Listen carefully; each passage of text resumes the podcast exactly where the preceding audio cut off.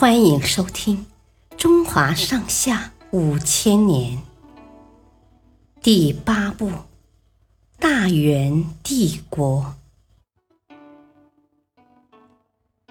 刘秉忠营建大都城。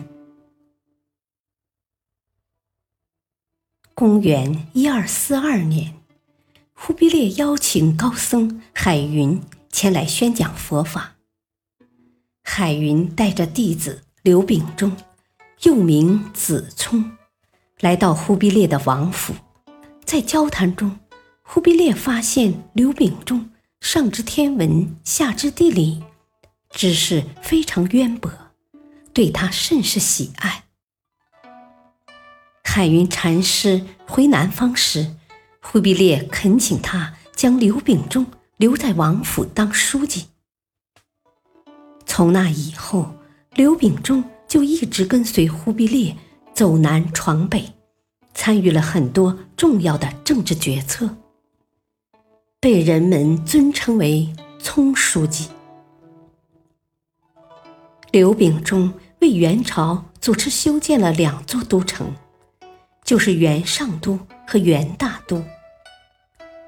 元大都从外到内依次为大城。皇城、宫城为三重城，大城即外城，城墙用土夯筑而成。修建元大都时，刘秉忠采用了儒家经典《周礼·考工记》中的完美建成规则，先在现今北京鼓楼的位置上建立了一座中心台，然后以此。作为大都城四面城墙的定位标准，将大都城规划为南北向略长于东北向的长方形。城内道路规划整齐，经纬分明。城东建太庙，城西建社稷坛。市场设在大运河终点积水潭的北岸。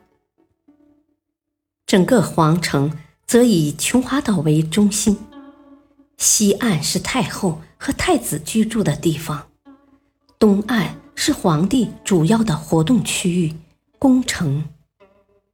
大都城建成后的正月初一，忽必烈在新宫殿中举办大典，接受文武百官的朝贺，而朝贺的礼仪制度也是刘秉忠制定的。可见忽必烈是多么信任他。